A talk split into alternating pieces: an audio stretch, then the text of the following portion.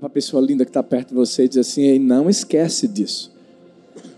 Você foi chamado. Olha para outra pessoa e diz assim: Ei, não esquece disso. Você foi chamado.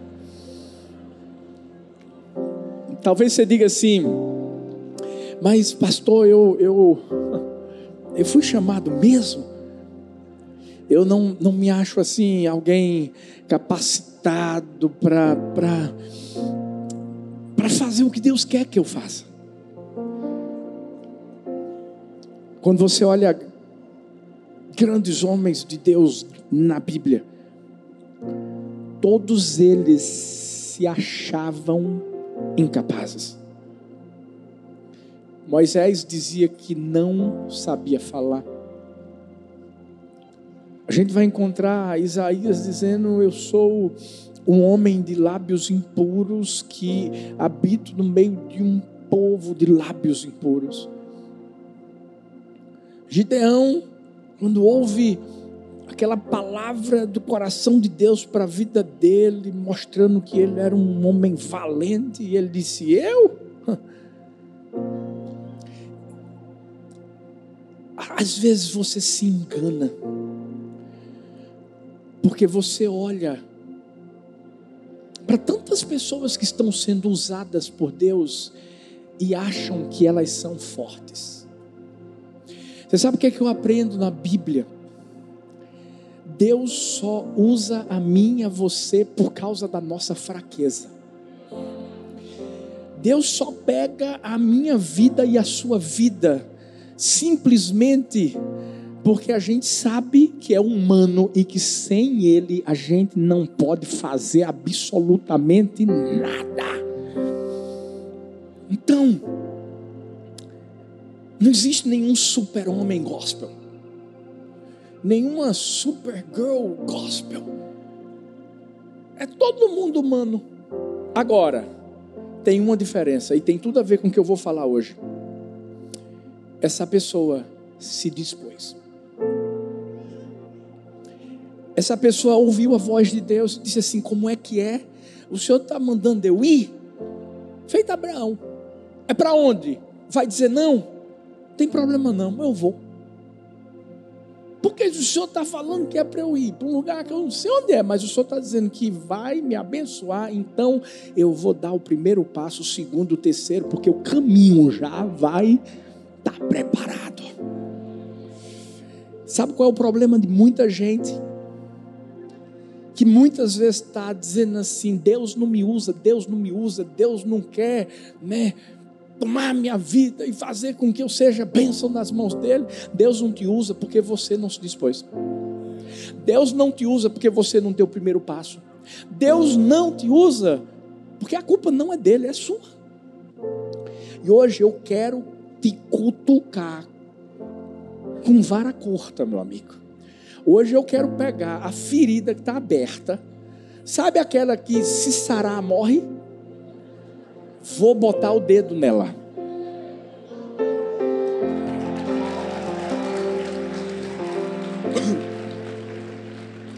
Hoje a gente vai fazer aqui um, um, cross, um crossfit gospel.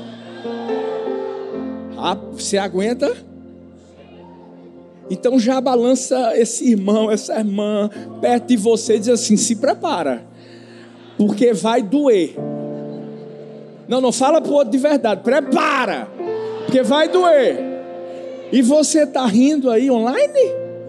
E dizendo assim: ainda bem que eu não estou aí, quem disse que você não está? Porque o, o o Deus que está aqui está aí também. E deixa eu te dizer, Ele vai te pegar. Você vai ver que a unção vai puff, alcançar a sua casa. E se tiver no trabalho, se, se liga, meu irmão. Porque senão você acaba caindo aí e, e trabalha, ouve, mas recebe tudo que Deus vai derramar sobre sua vida também. Eu estava acompanhando todo mundo que está online aqui, ó, e está botando, bota mesmo aí, te prepara. Eu vi a pastora Elane botando, te prepara, prepara. Sabe por quê? Hoje eu acredito que Deus vai levantar um exército.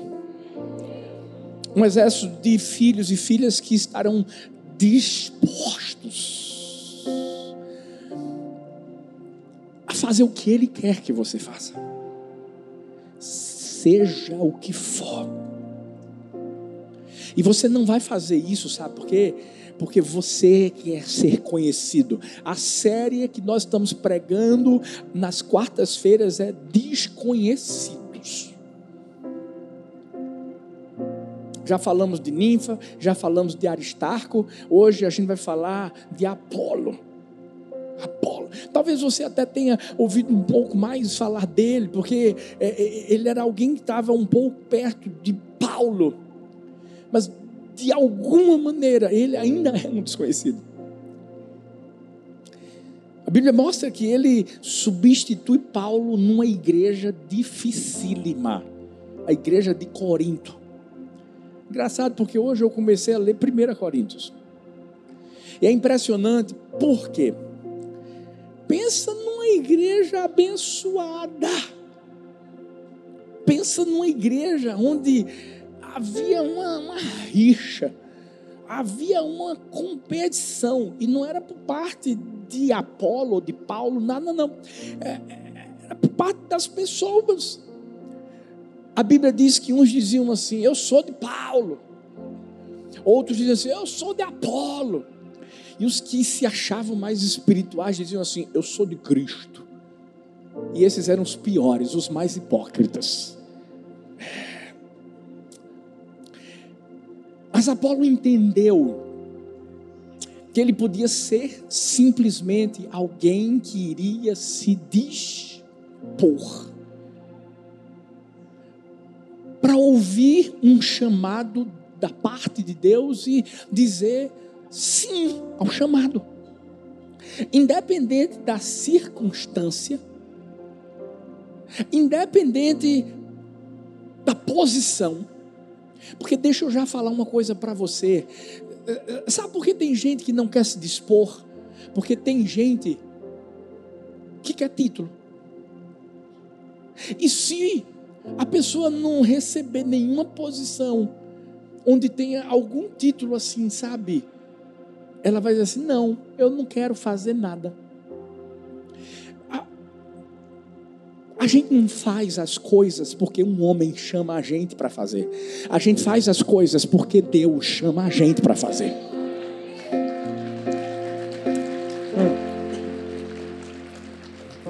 Deixa eu te dizer uma coisa.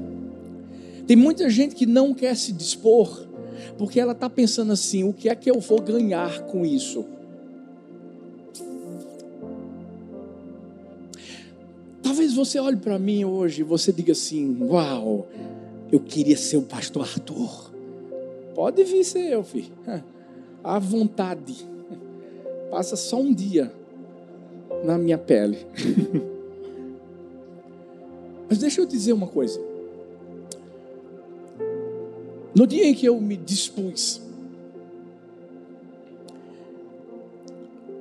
eu estava pensando em morar nos Estados Unidos. Eu já estava um ano lá. Pensa num lugar top.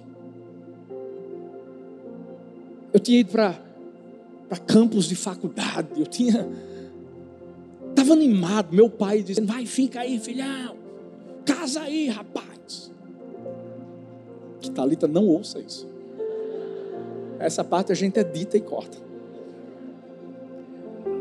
E eu me lembro, como se fosse hoje não tinha nada programado, nenhum planejamento, mas eu acabei indo para uma cidade, para uma conferência de jovens. Naquele ano eu tinha 18 para 19 anos. E estava bem perto de eu pensar em voltar para o Brasil mas ao mesmo tempo decidindo ficar nos Estados Unidos. E eu fui para essa conferência aí no último dia, porque eu vou te dizer uma coisa: Deus, Ele é expert em deixar as coisas para o final, só para preparar seu coração. Porque Deus às vezes deixa a gente com uma expectativa de pensar que a gente vai fazer aquilo, mas Ele diz assim: não é aquilo, não, é outra coisa. Quem está comigo aqui, gente? No último dia, eu animado, uau, vim para uma conferência nos Estados Unidos, conheci todo mundo, que maravilha, vou morar aqui, vou morar aqui. Aí no último dia, um pastor que eu nem conheço quem é, começou a pregar. Quando ele acaba de pregar, eu ouço a voz de Deus dizendo assim: Filho, você vai voltar para o Brasil. E nesse dia, eu me dispus. Eu lembro que eu falei com meu pai, pai, mudanças de planos. Assim, Deus está mandando eu voltar para aí, pai. Meu pai disse: Deus falou com você, filho. Falou. Disse, então volta. E eu continuei colocando o meu coração nas mãos de Deus. Eu sou filho de pastor. Mas eu nunca procurei nenhuma posição, nenhum título na igreja do meu pai. Eu fui professor de escola bíblica. Eu fui líder de adolescentes. Eu cantava no coral da igreja. Eu tocava no louvor dos adolescentes e no louvor da igreja. Eu amava tudo que eu fazia. Eu, eu, eu participava do teatro. E aí, meu pai, que eu pensei que ia me deixar lá na igreja dele. Chega para mim e diz assim: Filho, oi, pai. Tem um lugar para você ir. E Deus já tinha me falado que eu ia para algum lugar. Pelo menos, na verdade, eu até queria que não fosse Deus falando. Porque quando Deus falou, eu mesmo disse para mim mesmo, é coisa da minha cabeça. Porque Deus falou comigo na história de Abraão, dizendo: Vou tirar da tua terra, da tua parentela, da casa do teu pai, vou levar você para um lugar que eu vou te mostrar. E aí Deus disse assim: Vou fazer isso com você. Eu disse: Não. Da casa, peraí, peraí, deixa eu, deixa eu ver se eu estou entendendo. Da casa do meu pai, da parentela. Não, mas o povo disse que eu vou ser pastor lá em Jardim São Paulo com meu pai. É loucura da minha cabeça. E não falei nada para ninguém. E aí Deus usou meu pai. E nesse dia ele disse: Você vai para um lugar. É, pai, vou, vou para onde? Você vai para Maranguapium, para Paulista. Aí eu, eita, que benção, Maranguape, eu vou pesquisar agora. Eu vou pesquisar porque eu não sabia mesmo. E aí descobri, gente, uau! Glória a Deus que isso mudou. Mas aí eu, sabe, pesquisando, pesquisando onde, pastor? Nos, nos programas policiais. E morre mais um assassinado brutalmente. Em Maranguapium. Nas redondezas. Paulista, eu. Ih, eu vou para lá, gente.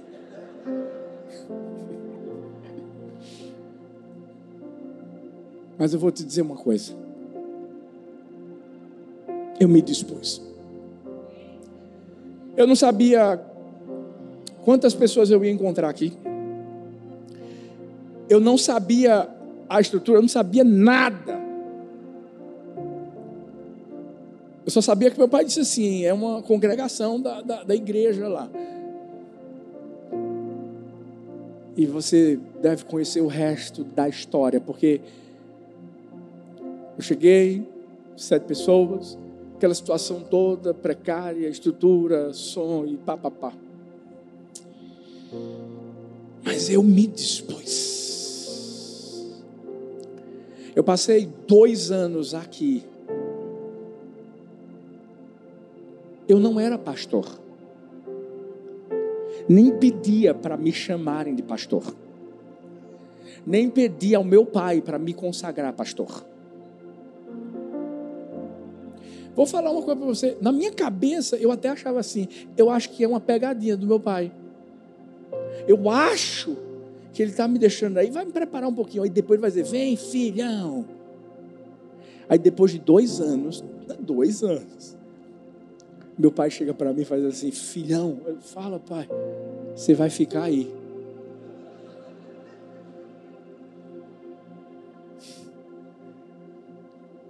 Eu só fiz obedecer.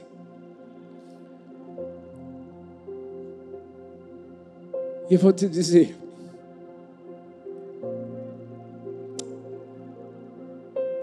uma das melhores decisões da minha vida. E se eu voltasse atrás, pode escrever aí que eu faria a mesma coisa. Eu, mais uma vez, me, me disporia. Mais uma vez eu me colocaria nas mãos de Deus, diria sim para o que Ele estava querendo da minha vida. Eu não fiz isso porque eu ia receber um salário. Porque quando eu vinha para cá naquela época, eu é que sustentava a igreja. Porque eu dava aula de inglês. Porque eu tinha que estudar na faculdade, eu sou formado em direito. Eu lembro que a igreja do meu pai me dava uma ajuda de custo que era mínimo. E, peraí, deixa eu dizer uma coisa. Eu morava em Jardim São Paulo, Teve uma época que eu morava já em São Paulo. Talita se escondia em Candeias. Gente, é longe. Tem gente de Candeias aqui, ó. Na verdade, é depois de Candeia, lá para Barra de Jangada. Aí se escondia de verdade. A gente tinha que passar todos os domingos aqui almoçar aqui, sair, madrugava, saía de madrugada de lá para poder chegar cedo aqui. E era aquele templo pequenininho, sem estrutura nenhuma, viu? Mas vou te dizer uma coisa. Eu me dispus como vale a pena a gente entender que quando eu digo assim, nessa canção, que eu e você temos um chamado, mas sabe, tem muita gente que sabe que tem um chamado, mas não quer fazer nada com ele, e fica reclamando de Deus, porque o Senhor não quer me usar. Deus está dizendo assim: você não tem ideia da história que eu já escrevi ao seu respeito, só está faltando você vivê-la. Começa a dar os passos, porque você vai ver o que eu vou fazer na sua vida.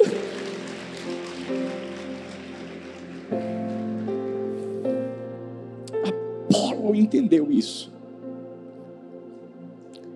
Para Apolo, a preocupação dele não, não, era de forma alguma em, em, em, em ser melhor do que Paulo. Eu vou dizer uma coisa: Apolo era fera. Apolo era alguém que havia estudado retórica, oratória. A, a, Bíblia diz que ele pregava de uma forma, gente, que convencia os judeus. O cara tinha uma verborreia. Seborreia, pastor? Não, verborreia. ele falava de uma forma difícil, gente. É, é feito, Luciano Subirá chega aqui e começa a pregar. O cara é fera demais. Quando você está na metade do negócio, ele já está lá na frente. Você, calma, Lu, espera um pouco. Mas ele não estava pensando em competir com Paulo, ele, não tava, ele só estava querendo se dispor. Era um desconhecido, mas que entendia o chamado da vida dele. E a gente aprende algumas lições com Apolo que, meu Deus, a gente tem que agarrá-las, a gente tem que vivê-las, porque eu creio, hoje vão nascer muitos Apolos nesse lugar. Ah, vão, vão, vão. A primeira lição da vida de Apolo é que ele, ele, ele foi disposto, ele se dispôs, sabe para quê? Para colocar a mão no arado. E isso é o primeiro lugar que eu e você temos que fazer. É, é, é, a disposição de botar a mão no arado. Mas não é só botar a mão no arado. É não desistir. Olha para mim. Tem gente aqui, Deus está falando isso comigo. Tem gente aqui que já se dispôs lá atrás. Tem gente aqui que, que já foi líder de célula. Já foi, não é mais. Tem gente aqui, o quê? Que servia nos ministérios de uma forma maravilhosa, animado, animado, yeah, eu quero dar o meu melhor para Deus, tal. Pôs a mão no arado. Sabe o que aconteceu? Desistiu. Deixou de lado o que fazia. Talvez você desistiu porque você queria reconhecimento humano. Sabe o que a Bíblia fala aqui em relação a Paulo e Apolo? 1 Coríntios 3, 6 diz assim: Eu plantei, Apolo regou, mas Deus deu o crescimento. Quando você se dispõe, e escuta uma coisa, o servir, o se dispor, sim, é uma atitude que começa de forma individual, mas se torna coletiva quando você entende que cada um tem um dom. Cada um tem uma função, cada um faz alguma coisa. Você quer ver uma coisa, ó? O pessoal da brigada do amor tá ali, ó. O pessoal da recepção tá ali, ó. O pessoal da intercessão tá ali, pessoal de, de, de direção de culto, os, os guardiões aí, ó, tudo pronto. Mas imagina se um guardião tivesse que também estar tá na brigada e ao mesmo tempo tivesse que poder colar e ao mesmo tempo tivesse que estar tá na recepção. Como é que seria esse negócio? Seria o quê? Bagunça. Mas quando a gente entende que um planta, pastor Xande está lá, chapando, tá, tá, tá, tá. Plantando, meu amigo, está plantando. Eu subo aqui, já está fogo aqui, ó, já está fogo, fogo. Eu rego. E Deus, pelo Espírito Santo que convence do pecado, da justiça, do juízo, dá o crescimento.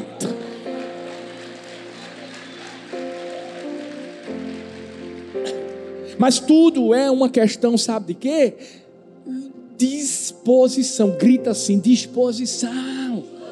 Não, não, não, não. Balança essa pessoa. Ba balança. Diz assim: disposição, meu filho.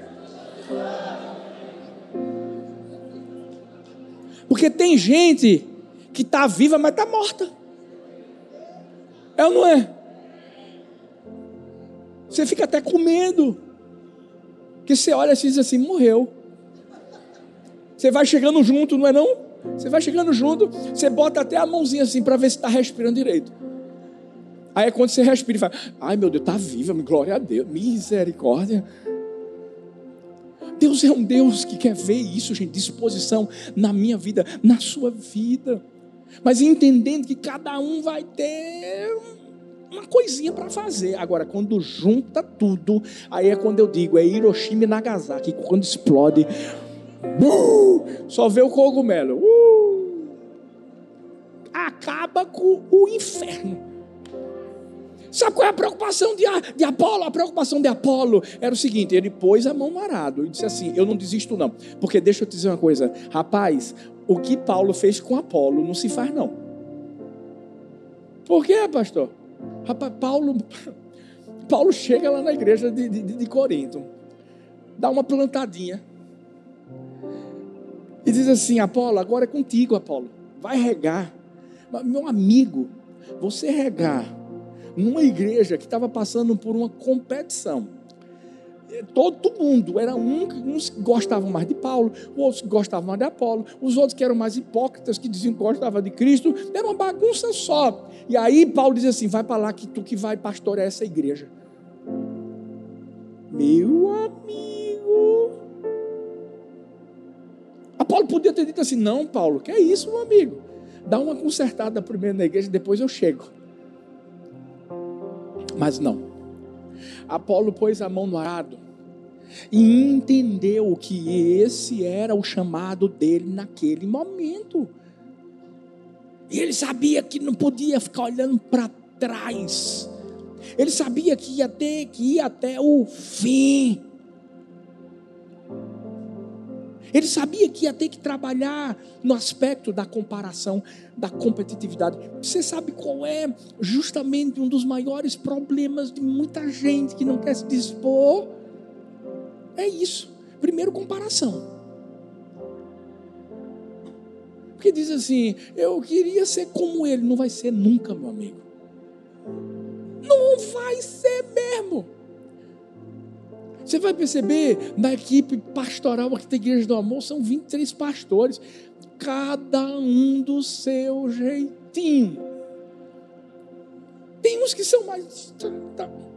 Hoje eu tô, hoje eu tô até meio talita. Mas eu, e eu não tomei Red Bull. Mas eu sou mais, eu sou mais, mais tranquilo, mas eu já disse que te amo hoje, né? Mas assim, cada um no seu jeito, não tem como você comparar. Se você fica se comparando, comparando, sabe o que acontece? Você nunca se dispõe. Aí você não bota a mão no arado. Ou então bota e desiste. Desiste. Agora tem outra coisa também. Tem gente que, que, que não se dispõe, ou até se dispôs, mas parou. Por quê? Porque che, chega a competitividade. Quer ser melhor que o outro. Quer fazer. Aqui na Igreja do Amor, desde quando a gente instituiu as redes né, de células. Nós somos uma igreja em célula. Essa é a essência da igreja do amor. É a base né, daquilo que Deus tem feito aqui na igreja do amor, pela palavra dele, ensinando a amar a Deus, amando vidas, nos reunindo aqui no templo, mais de casa em casa. Se você não está em célula, entra, corre, do, corre, se disponha para ser bem cuidado, para ter alguém que vai estar tá lá, ó, intercedendo pela tua vida. Então, célula é tudo de bom. Mas quando a gente instituiu redes aqui, eu sempre falei para todos os pastores, é, é, eram naquela época tinha rede amarela, rede azul, rede roxa, papapá, eu sempre dizia que é o seguinte, tem um monte de cor, mas faz todo mundo parte do mesmo arco-íris. Por quê? Porque está todo mundo no mesmo barco. Não existe aqui, ah, porque a rede tal é melhor. Não, não, não existe rede melhor. Igreja do amor não existem igrejas do amor. Por mais que a gente tá ali, ó, tá botando fogo lá, Zona Norte. É, é, São Luís do Maranhão tá fogão também. Mogi Miri também, que já está com tudo. E, e, e Camaragibe, Abreu, é, é, Cabo, todos assim, bombando. Mas não, não tem. Se você está aqui hoje e você diz assim, rapaz, domingo eu vou lá para o Cabo, o fogo vai ser o mesmo. Ah, não, não, não, não, eu vou lá em Abreu, o fogo vai ser o mesmo. Você sabe por quê? Não tem competição. Apolo entendeu isso, por isso que Apolo simplesmente eh, obedeceu aquilo que Paulo estava falando, disse assim: vou lá. Você está achando que Deus tem um ranking de quem é melhor ou pior? O ranking de Deus só tem um primeiro lugar, gente. Sabe o que ele faz? Ele bota todo mundo. Porque ele sabe. Cada um tem um dom. Cada um tem algo especial dentro de si, mas todos estão fazendo tudo, sabe para quem? Para Ele. Não esquece. É tudo sobre Ele. Por isso que quando a gente põe a mão no arado, meu Deus, como é que a gente vai desistir? E se Jesus tivesse desistido de ter ido à cruz?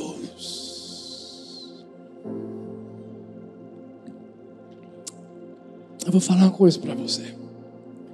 Sabe, eu sinto aqui no meu coração, tem pessoas que desistiram de usar seus dons, seus talentos, de se disporem na presença de Deus e serem instrumentos de Deus.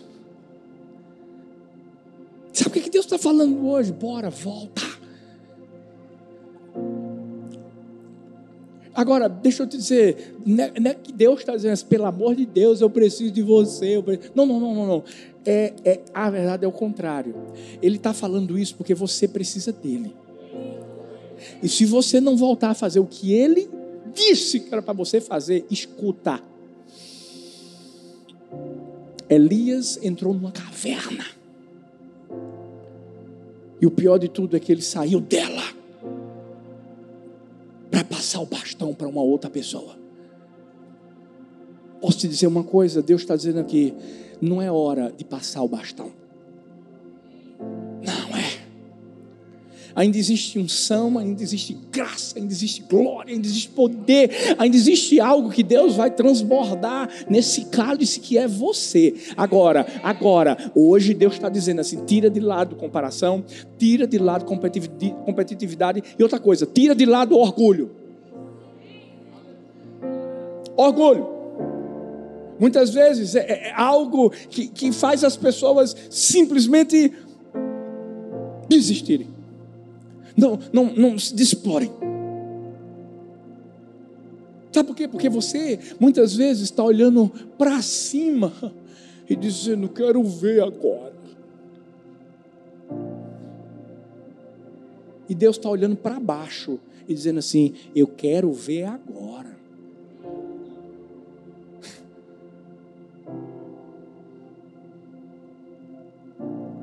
Sabe quando Sansão não entende?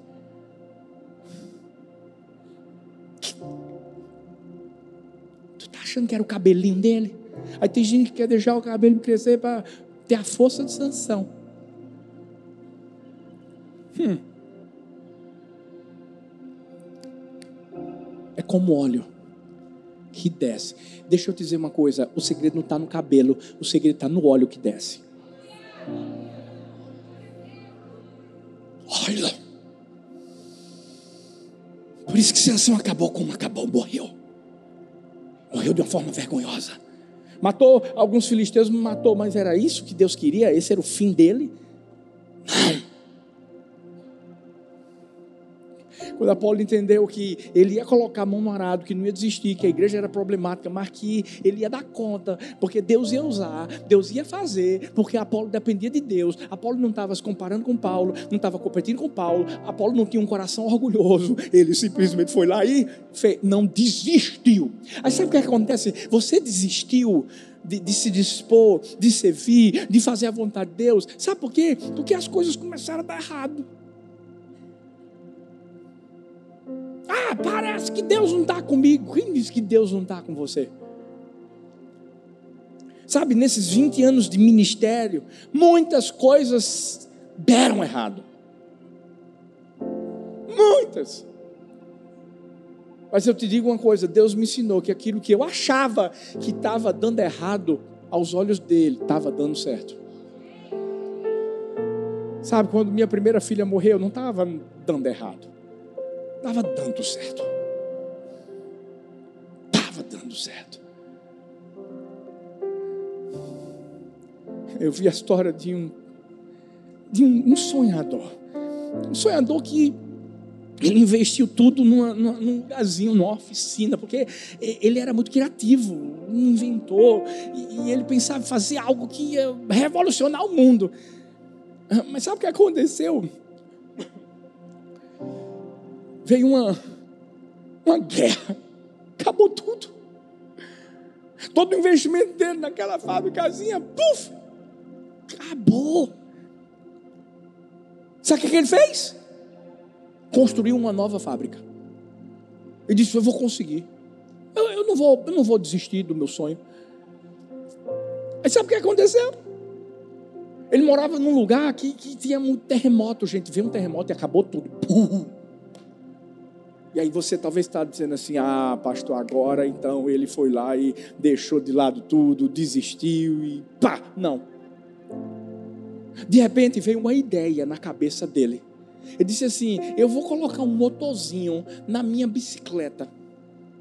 Eu vou preparar alguma coisa que vai fazer com que eu possa, eu possa ter a minha bike, mas eu não vou fazer muito esforço para andar nela não. Oxente. Daí nasceu a Honda Corporation. Viram uma invenção desse cara, Soichiro Honda.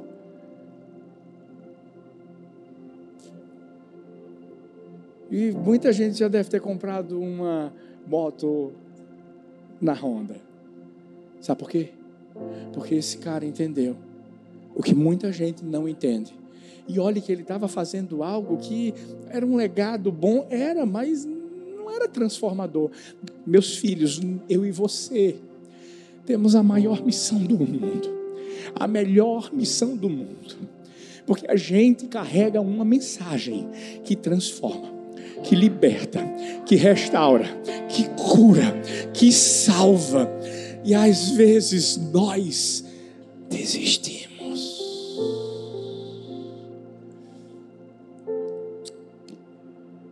Essa noite é uma noite onde Deus quer que a gente se levante para a gente se dispor e entender tudo que Deus tem para a nossa vida.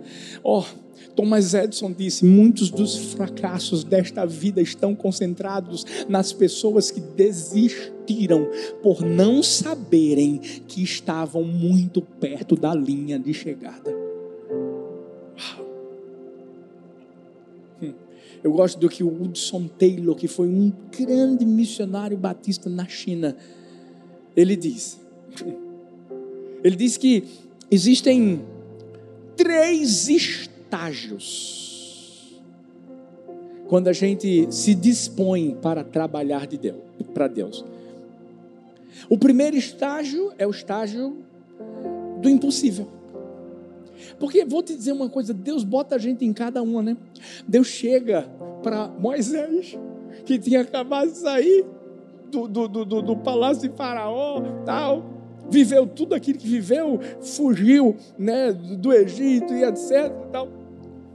Aí chega para ele e faz assim: você vai lá falar com Faraó. E vai dizer que ele tem que libertar o meu povo. Gente, fala sério. Impossível. Pastor, mas então qual é o segundo estágio? Melhora? Não, o segundo estágio, o Hudson Taylor dizia que era difícil. Por isso que Moisés chega uma vez e pensa assim, agora vai. Não, não, acontece com a gente, né? A gente pensa assim, Deus vai fazer um milagre, vai ser esse ano, oh glória, eu creio, Deus faz, Deus. Deixa eu dizer uma coisa, eu passei oito anos sem comer chocolate, fazendo um propósito com Deus, para a gente conseguir esse terreno aqui. Eu dizia, Deus, pela paisão, I love chocolate cacau. Eu via, e, e o pior que o diabo tentava era chocolate para tudo que é lugar. Oito anos. Eu fiquei firme. firme. Deixa eu te dizer uma coisa. Primeiro é impossível, depois é difícil. E aí depois? Depois está feito. Porque Deus faz. Quando a gente, deixa eu te dizer, quando a gente se dispõe e que a gente não desiste. Pode escrever, filho. A gente cantou uma música que disse: Deus falou, Ele vai cumprir. Deus só está esperando você se levantar, se dispor, pegar no arado e não desistir, porque você vai ver a grande obra que Ele vai fazer através da sua vida.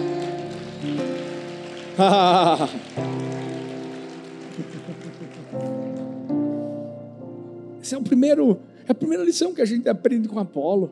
Mas a segunda, pastor, é que ele se dispôs a entregar o melhor, sem esperar nada em troca.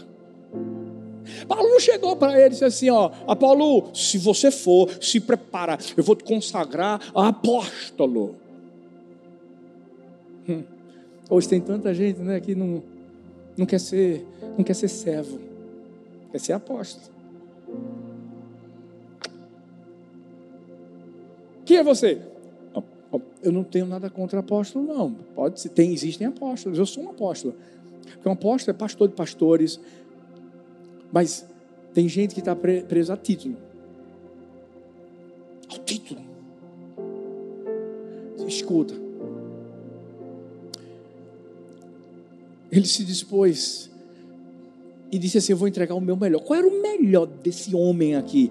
Atos 14, 18, 24 fala que chegou a Éfeso um certo judeu chamado Apolo, natural de Alexandria, homem eloquente, poderoso nas Escrituras. Este era instruído no caminho do Senhor e fervoroso de espírito, falava e ensinava diligentemente as coisas do Senhor, conhecendo somente o batismo de João. Ele começou a falar ousadamente na sinagoga e quando ouviram Priscila e Áquila, que eram amigos de Paulo, o levaram consigo e lhe declararam mais precisamente o caminho de Deus. Eu gosto de ver que Apolo também era um cara que tinha um coração humilde, pregava pra caramba. O cara era fera nas escrituras o cara, como a gente diz assim, se amostrava.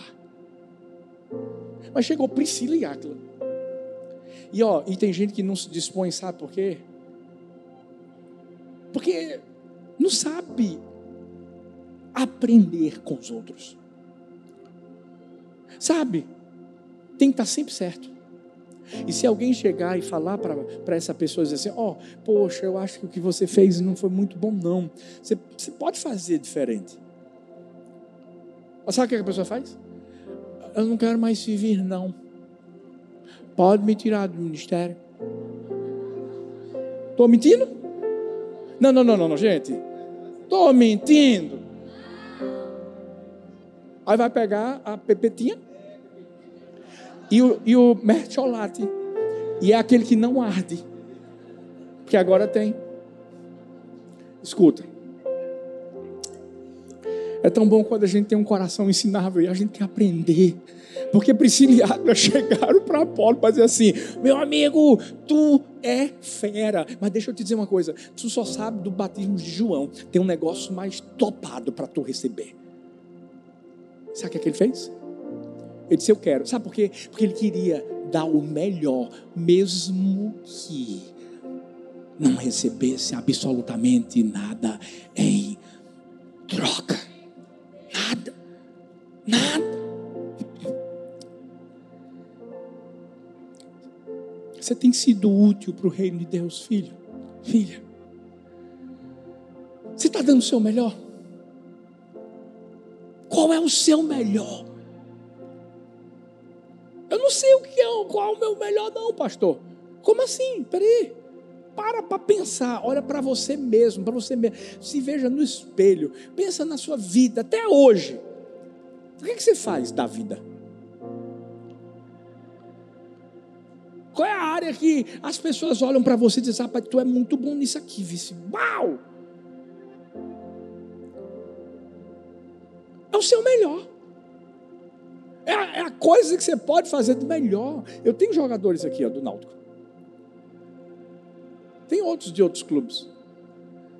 Eles nasceram aí para jogar, para dar o melhor no campo, para arrasar. Eu, eu também sou atleta.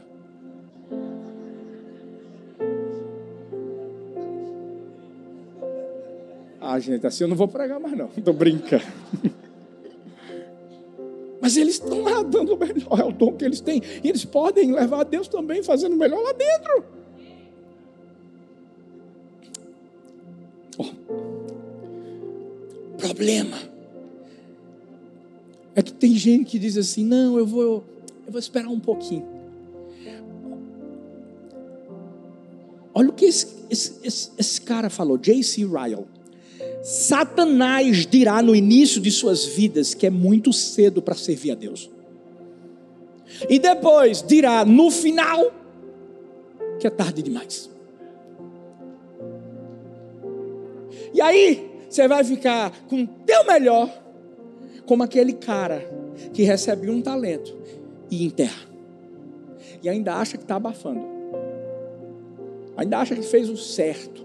Eu não sei o que o senhor dizer, tal. Me disseram que isso é um pouco rígido. Meu amigo, domingo passado, a mensagem falava sobre o encontro com o pai. Deus é um paizão. Quer jogar a gente para cima e dizer assim: voa, filho. Eu te dei esse dom. Porque, escuta, não é porque eu quero fazer o teu nome conhecido, não eu quero que você faça o meu. Agora, tu vai arrasar. Tu vai ser muito usado, porque Deus chega para Abraão, fala sério, gente. Deus chega na cara de Abraão e diz assim: é o seguinte, tá olhando para as estrelas do céu. Olha, olha, olha, olha. A tua descendência vai ser assim. O cara não tinha nem filho. A tua descendência vai ser assim, porque Deus é assim, Ele vai lançando palavras proféticas sobre nossa vida, e não fica pensando que é quando você tem alguma coisa, quando os recursos estão maravilhosos. Não, é quando você não é nada, não tem nada. Aí Ele faz assim: Mas eu sou teu pai, eu tenho tudo, eu acredito em você. Então, vai ser assim, ó, como as estrelas do céu, e eu vou fazer do seu nome famoso. Tu acha que Abraão encheu o peito e disse assim: Ah, e tá certo. Bota os holofotes aqui, ó. Luz, câmera, ação. Não. Ele só se dispôs. E fez o que? Deu o melhor. Qual era o melhor de Abraão? Fé, filho. O cara era fera na fé. A ponto de, de, de, Deus chegar assim: vem cá, vem cá, filho, vem cá, vem cá. Tem um negócio para te contar. E é tão bom, né? Quando você ouve alguma coisa da parte de Deus, você quer ouvir promessa. É ou não é? Você quer ouvir bênção. E aí Deus fala assim: é o seguinte, pega teu filho. Qual filho? Isaac, rapaz. O filho da promessa. Ah, beleza. Só quer que eu faça o quê? Quer que eu faça uma festa? Não. Você vai levar num monte. E, e é o seguinte: tu mata ele, tá?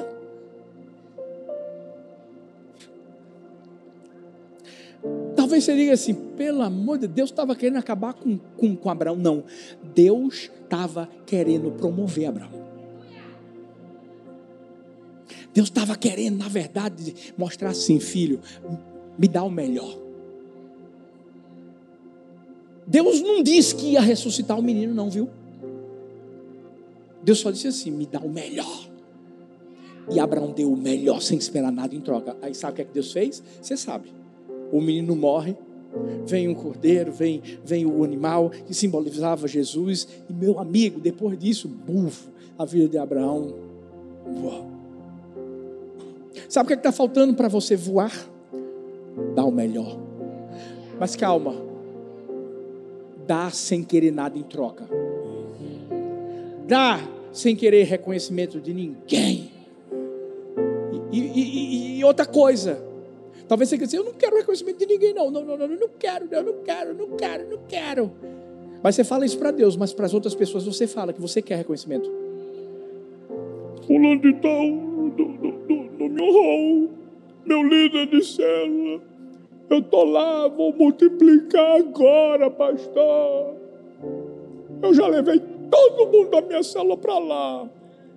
Mas sabe, não me honrou. É? E não vai honrar mesmo, não, filho. Sabe por quê? Porque a honra não vem de um líder, a honra vem dele. E deixa eu te dizer, pode celebrar.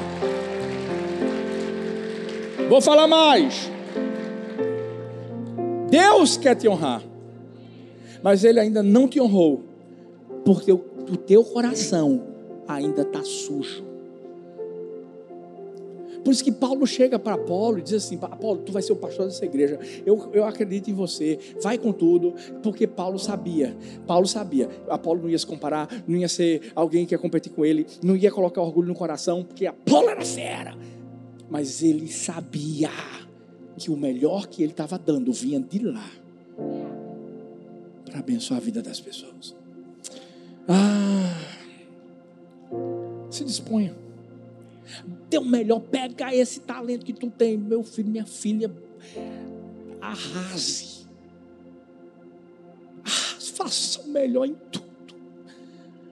Pastor, mas o senhor não sabe. Eu, eu, eu, eu, na verdade, eu limpo a igreja, pastor. É? Que massa. Eu já fiz isso também. E eu não precisei ser conhecido para dizer eu limpo a igreja. Não. Você está achando que a, a, gente da Igreja do Amor buscou esse negócio de Uau! Igreja do Amor, paulista para o mundo, é isso aí, porque a gente vai ser conhecido em tudo que é lugar. Quem disse isso? Deus sabe o nosso coração. Deus sabe. Sabe o que, é que Deus quer? Mesmo se a gente não fosse conhecido em nada, Deus só quer que a gente cumpra o nosso chamado. Deus só quer que a gente simplesmente se disponha. Por quê? Porque, meu Deus, a gente já é conhecido no céu. Meu Pai. Imagina você chegando lá e Apolo dizendo assim: rapaz, é tu? Não. Quem era? Iracema? Eu disse, não, mas eu, eu assim, eu, eu, eu só era líder de célula. Mas eu vi o que você fez. Ó, oh, Deus falava de tu aqui, vice.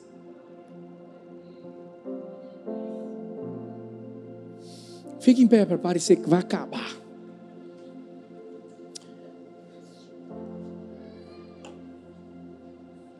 Sirva sempre, dando o melhor, sem esperar nada em troca, mas em último lugar. E a gente aprende com Apolo que Apolo ele se dispôs a pregar a palavra com ousadia. Atos 18, 27 e 28 diz assim: Querendo ele passar a caia, o animaram os irmãos, escreveram aos discípulos que o recebessem, o qual, tendo chegado, aproveitou muito aos que pela graça criam. Porque, olha, olha, olha o que a Bíblia diz: com grande veemência, convencia publicamente os judeus, mostrando pelas Escrituras que Jesus era o Cristo. Paulo plantou, plantou. E, e, Apolo foi regar. Ele regava de que forma? Fazendo o melhor dele. E qual era o melhor dele?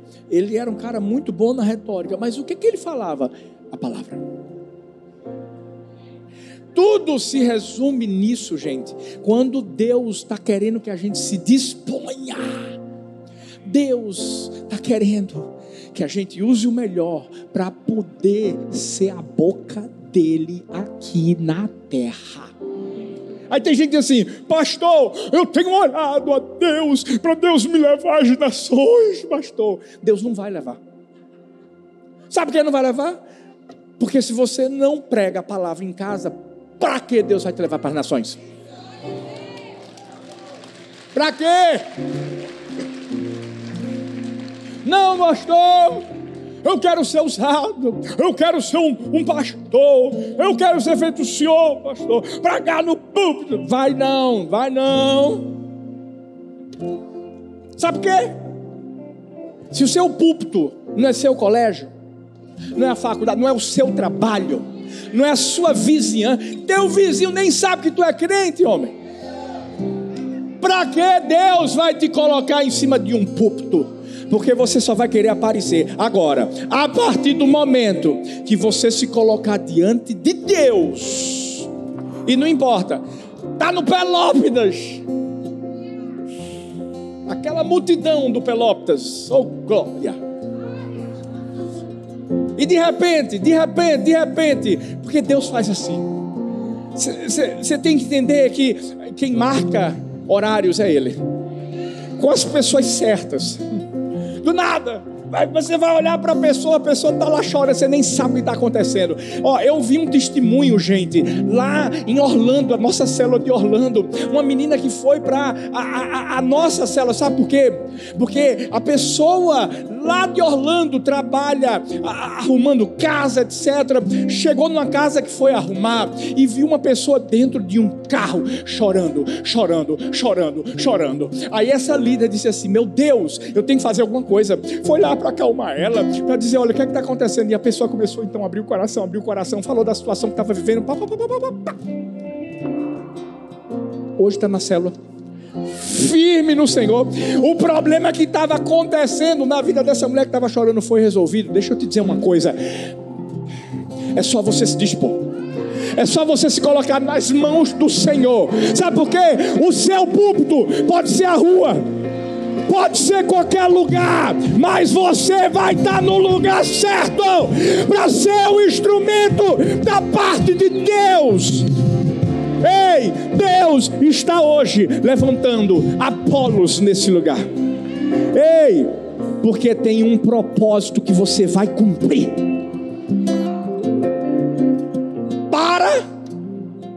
De quando o teu líder de célula chega para você e diz assim: Vou te colocar como líder em treinamento. Agora não. Não, não, pela, pelo amor de Deus, deixa eu me preparar mais. Você sabe o que é que acontece? O teu não está fazendo com que um monte de gente vá para o inferno. A tua falta de disposição está fazendo com que o diabo continue ceifando na vida de muita gente. Mas a partir de hoje, olha para a pessoa que está perto de você e diz assim: aponta para ela, faz assim, isso vai mudar. Olha para outra pessoa e diz assim: isso vai mudar. Posso fazer uma pergunta? Tem alguém com a mesma unção de Apolo nesse lugar? Tem alguém com essa unção online? Então, ó, celebra o nome do Senhor. E eu quero que a gente faça dessa canção a nossa oração, filho. Eu tenho um chamado. Eu não vou me calar. Eu não vou parar. Eu não vou desistir.